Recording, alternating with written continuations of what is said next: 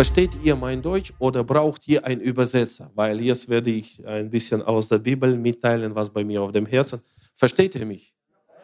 Schön. Dann mache ich auf Deutsch, ja? Ich habe letzte zwei Jahre kaum Deutsch gesprochen äh, und deshalb habe ich manche Worte vergessen. Und damals, wie gesagt, 2002 bis 2004, als wir kamen zur Bibelschule, ich konnte kein einziges Deutsch, äh, kein einziges Wort auf Deutsch. Wir saßen da unterrichten gehen und wir sitzen, sitzen da mit meiner Frau und denken, ja, was reden Sie da überhaupt? Und während unterrichten, wir haben die Worte gesucht, äh, auswendig gelernt und das hat uns viel Nerven oder viel Geduld gekostet und deshalb will ich es nicht einfach so vergessen. Und äh, ja, preis dem Herrn und jetzt wieder übe ich Deutsch ein bisschen.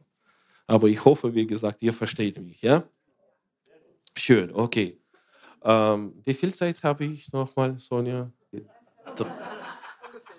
Ungefähr. Diese Richtung. Okay, ich möchte mit euch ein bisschen mitteilen aus dem Wort Gottes. Und auch mit dazu möchte ich auch äh, erzählen, was wir erleben in dieser letzten Zeit. Also, ich brauche einen Freiwilligen, der könnte mir helfen, eine Geschichte aus Lukas 14, 11 bis äh, 32 vorlesen. Wer, kann, wer, kann, wer könnte mir helfen? Da steht eine Geschichte, wo Jesus hat erzählt über den verlorenen Sohn, liebenden Vater. So, ich, ja. Manche, ich, ich hoffe, dass ihr kennt diese Geschichte und vielleicht sogar auswendig. Aber das ist eine tiefe äh, Geschichte, was Jesus da erzählt. Ich glaube, da steckt ganz, ganz viel. Und da möchte ich hier starten. Für Lukas 14, 11 bis 32.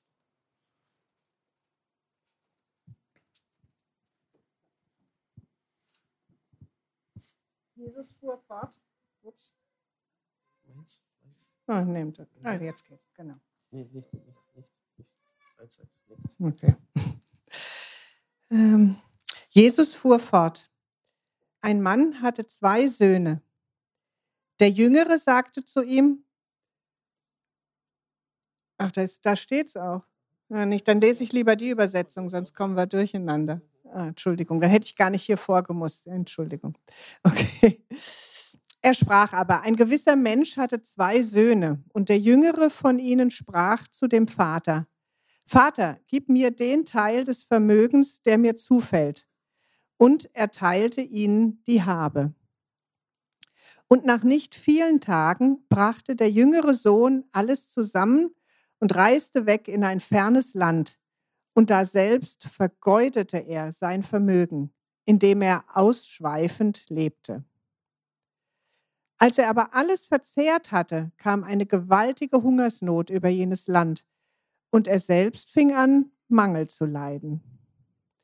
Und er ging hin und hängte sich an einen der Bürger jenes Landes, der und er schickte ihn auf seine Äcker, Schweine zu hüten. Und er begehrte seinen Bauch zu füllen mit den Träbern, Johannesbrot, ein Nahrungsmittel für Tiere und auch wohl für arme Leute, welche die Schweine fraßen, und niemand gab ihm. Als er aber zu sich selbst kam, sprach er, wie viele Tagelöhner meines Vaters haben Überfluss an Brot, ich aber komme hier um vor Hunger. Ich will mich aufmachen und zu meinem Vater gehen und will zu ihm sagen, Vater, ich habe gesündigt gegen den Himmel und vor dir. Ich bin nicht mehr würdig, dein Sohn zu heißen. Mache mich wie einen deiner Tagelöhner. Und er machte sich auf und ging zu seinem, eigen, zu seinem eigenen Vater. Als er aber noch fern war, sah ihn sein Vater und wurde innerlich bewegt und lief hin und fiel ihm um seinen Hals und küsste ihn sehr. Der Sohn aber sprach zu ihm, Vater, ich habe gesündigt gegen den Himmel und vor dir. Ich bin nicht mehr würdig, dein Sohn zu heißen. Der Vater aber sprach zu seinen Knechten, bringt das beste Kleid her und zieht es ihm an und tut einen Ring an seine Füße und Sandalen an, einen Ring an seine Hand und Sandalen an seine Füße. Und bringt das gemästete Kalb her und schlachtet es und lasset uns essen und fröhlich sein. Denn dieser mein Sohn war tot und ist wieder lebendig geworden, war verloren und ist gefunden worden und sie fingen an, fröhlich zu sein. Es war aber sein älterer Sohn auf dem Felde, und als er kam und sich dem Haus näherte, hörte er Musik und Reigen. Und er rief einen der Knechte herzu und erkundigte sich, was das wäre. Der aber sprach zu ihm, Dein Bruder ist gekommen und dein Vater hat das gemästete Kalb geschlachtet, weil er ihn gesund wiedererhalten hat. Er aber wurde zornig und wollte nicht hineingehen. Sein Vater aber ging hinaus und drang in ihn. Er aber antwortete und sprach zu dem Vater, siehe, so viele Jahre diene ich dir und niemals habe ich ein Gebot von dir übertreten. Und mir hast du niemals ein Böcklein gegeben, auf das ich mit meinen Freunden fröhlich wäre. Da aber dieser dein Sohn gekommen ist, der da deine Habe mit Huren verschlungen hat, da hast du ihm das gemästete Kalb geschlachtet. Er aber sprach zu ihm, Kind, du bist alle Zeit bei mir und all das meinige ist dein. Es geziemte sich aber fröhlich zu sein und sich zu freuen, denn dieser dein Bruder war tot und ist wieder lebendig geworden und verloren und ist gefunden worden. Dankeschön. Dankeschön. Ihr kennt ja diese Geschichte vielleicht schon mehrmals gelesen. Und was sehe ich in dieser Geschichte? Ich will da, ähm, vielleicht lass es, ähm, lass es die, die, die Verse hier was ich sehe in dieser Geschichte. Was damals war aktuell, das ist auch heutzutage auch aktuell. Was ich sehe hier, Geist der letzten Zeiten. Also diese Brüder, ich, ich will die Betonung machen auf diese Brüder. Also was war da? Also dieses, dieses Geist. Ja, wenn er kommt, dann ich nicht komme. Also, was ich sehe in dieser letzten Zeit, also das ist ein Geist von den Brüdern oder Brüdergeist, wie kann ich das nennen, ja? Also dieses Streiten, Meinungsverschiedenheit, Spaltungen und so weiter. Wie damals auch Jesus hat erzählt hier. Ja, wenn er kommt, dann ich komme nicht. Und wir haben in letzter Zeit viele sowas in Kasachstan erlebt. Vielleicht ihr habt auch hier sowas erlebt, früher oder auch während dieser letzten zwei Jahren. Wir haben vieles davon erlebt. Als es wurde angefangen da mit erstmal mit äh, Corona, mit diesen Impfungen, ja oder nein, dieses jenes, das hat erschüttert. Sehr vieles von diesem Geist entstanden oder wir haben gesehen, wie gläubige Leute dies und jenes und dann zweitens, was bei uns passiert. Im Januar hatten wir Unruhen in Kasachstan. Wenn ihr gehört hatten, vielleicht per Nachrichten, vielleicht jemand nie gehört, äh, es gab große Unruhen in Kasachstan. Und da denke ich, zwölf oder zehn, zwölf Rathäuser waren abgebrannt, über 250 Leute wurden umgebracht. Also das war nicht nur Unruhen, das war so wie eine Revolution oder wie sagt man das, ja? Also das war eine große, ähm, das hat auch Menschen ganz stark erschüttert. Und da auch dieses, wer ist dafür, wer ist gegen, dies und jenes, so vieles entstanden von diesem, würde ich nennen, lass mich es nennen, Brudergeist oder Geist von Brüdern. Dann ist noch im Februar noch passierte Konflikt Russland dann mit Ukraine, ja, kennt ihr auch, ja. Und das auch noch einmal erschüttert. Und ich sehe einfach, wie in dieser letzten Zeiten, also die Erschütterungen werden noch kommen, anscheinend, aus meiner Sicht. Also auch steht in der Bibel, Jesus hat gesagt, in letzter Zeit werden solche Sachen passieren.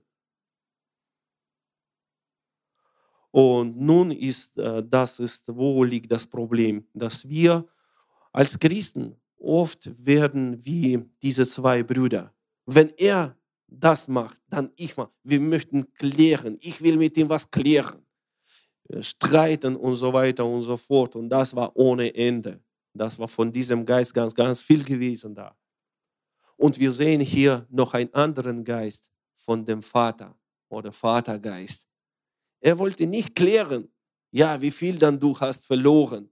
Ich habe dir doch gesagt, dies und jenes. Nee, er einfach hat ihn aufgenommen, hat ihn geküsst und ein Feier da organisiert. Aber im Vers 28 steht geschrieben, der Sohn, der älteste Sohn war, war zornig. Und wie gesagt, wir haben vieles davon erlebt. Aber mehr und mehr, je weiter, desto mehr sehe ich, dass wir brauchen dieses Geist von dem Vater oder Vatergeist. Es ist sehr wenig äh, zur Zeit. Und wir brauchen das. Was ist für ein Geist des Vaters? Ja, er wollte vereinen. Ja, was Vater hat gemacht? Lass uns freuen. Lass uns danken. Er war fast tot und hat sie gefunden. In dieser letzten Zeiten, ich sehe, wir brauchen viel Väter und Mutter in der Gemeinde. Amen, oder?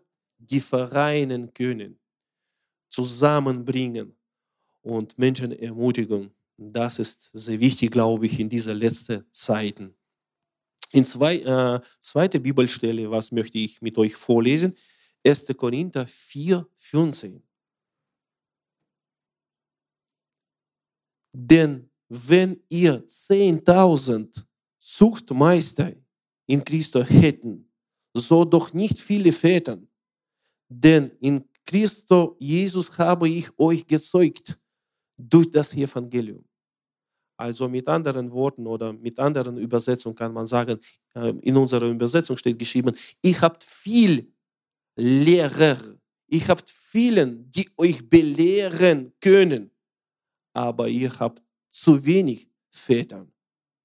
Anscheinend, wie ich vermute, Paulus hat da gesagt, dass er diese Gemeinde gegründet hat und hat sich vorstellt, da als Vater von dieser Gemeinde, weil er hat diese Gemeinde in Korinther äh, gegründet.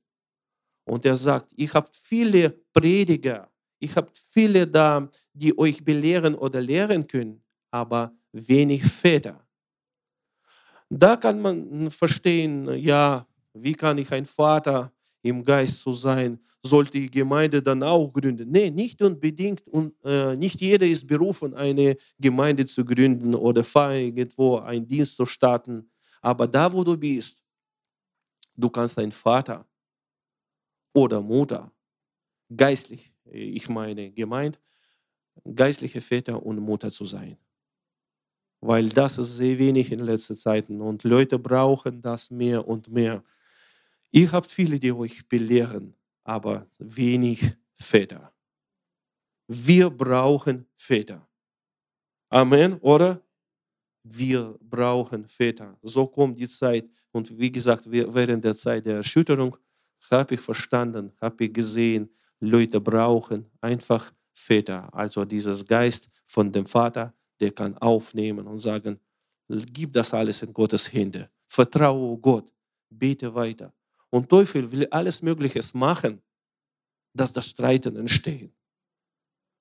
Dass da Meinungsverschiedenheiten entstehen, Spaltungen entstehen. Bloß nicht, dass du die Bibel liest, bloß, dass du nicht ähm, weiter sich entwickelst. Ja? Und das sehe ich in letzter Zeit. Das ist wichtig uns heute, dass wir wachsen im Glauben, dass wir nicht nur Kinder Gottes immer uns nennen, sondern dass wir auch Väter und Mutter Gottes werden. Amen, oder? Ein, noch ein Bibelvers aus der Bibel 2. Petrus 3, 17 und 18. Hier Petrus hat Ähnliches gesagt. Ähm, bist du da so, so? Und vielleicht, ah, das ist zwei Verse hier, ja? 18, Vers 18. Okay, nein, nein. Ihr nun, Geliebte, da ihr es vorher wisst, wisset, so hütet euch, dass ihr nicht durch den ihr war der Ruchlosen mit Fortgerissenen aus unserer eigenen Festigkeit fallet. Noch eins. 18, Vers 18. Ah, wachset aber in der Gnade und der Erkenntnis unseres Herrn und so weiter. Das ist das, was wollte ich sagen. Wachset aber in der Gnade. Erstes Wort, hier steht wachset. Lass uns das zusammen sagen. Wachset. Ich glaube, das nämlich, was damals Petrus betont hat, auch heute, Gott will, dass wir wachsen im Glauben. Nicht immer Kinder Gottes, nicht immer dieser Brudergeist hin und her, wer ist schuldig, wer ist nicht, sondern wachset im Glauben, dass ihr, dass wir Väter und Mutter im Reich Gottes werden. Amen, oder? Wie, wie wächst man dann im Glauben? Wie wächst, man, wie wächst ein Kind?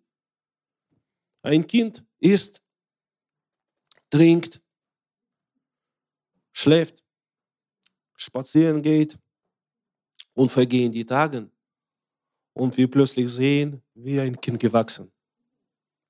Wie wächst unser Glauben? Durch das, dass wir beten. Durch das, dass wir fasten.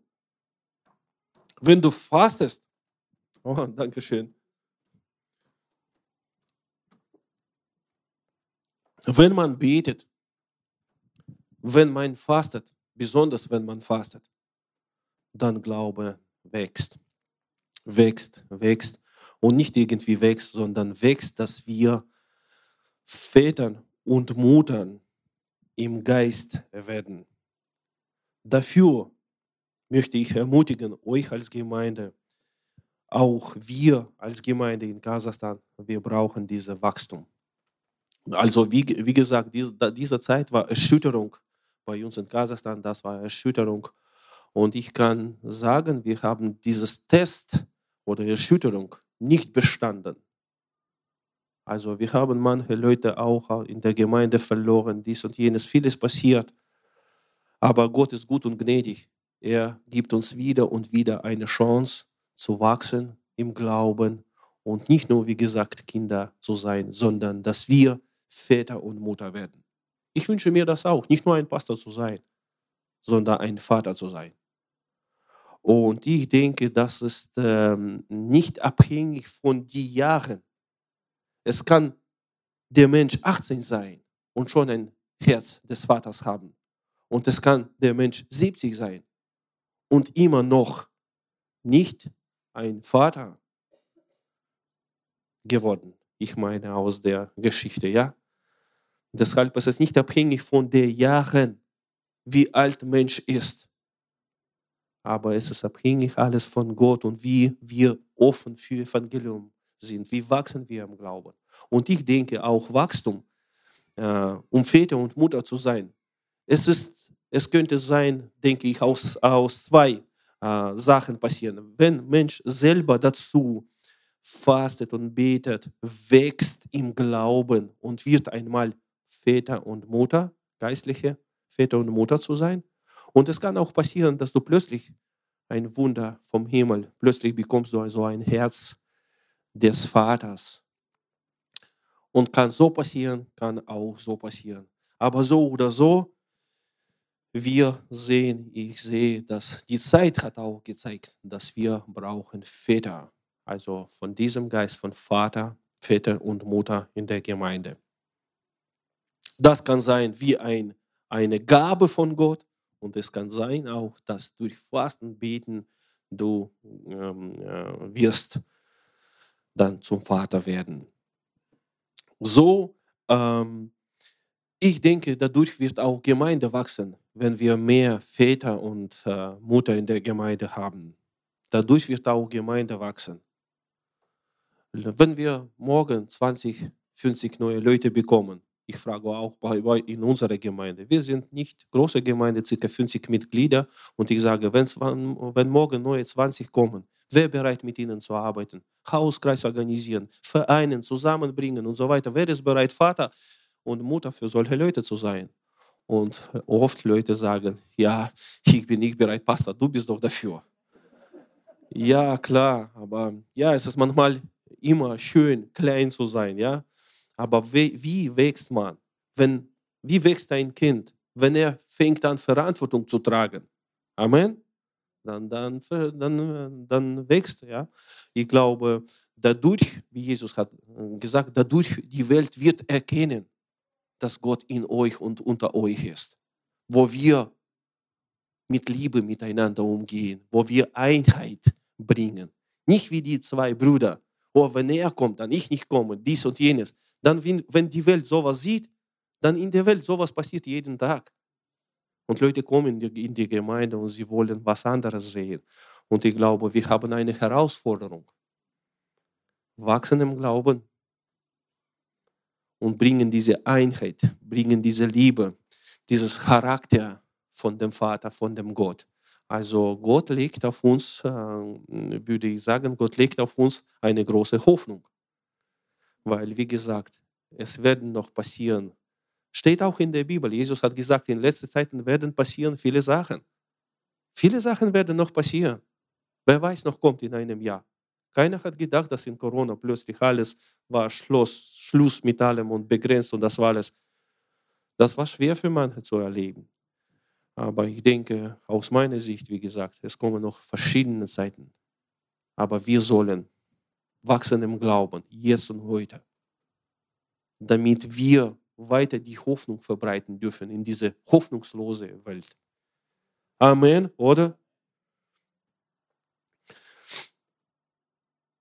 Wie gesagt, das ist uns sehr, sehr wichtig. Noch ein Beispiel aus Evangelium. Äh, wir, äh, wir sehen auch mit Pharisäern. Sie sind immer hinter Jesus gelaufen. Und immer mit diesem, ja, wo hat er falsch gesagt? Ah, siehst du, jetzt sagt er falsch. Oder sie geben ihm eine Münze und sagen, ja, was soll das? Sollen wir Steuer oder nicht? Ja, und diese verschiedenen, ja. Und ich sehe auch dass mit diesen Pharisäern damals auch gewesen. Also das ist auch von diesem auch Geist. Äh, mit diesem Streiten, mit diesem allem hin und her.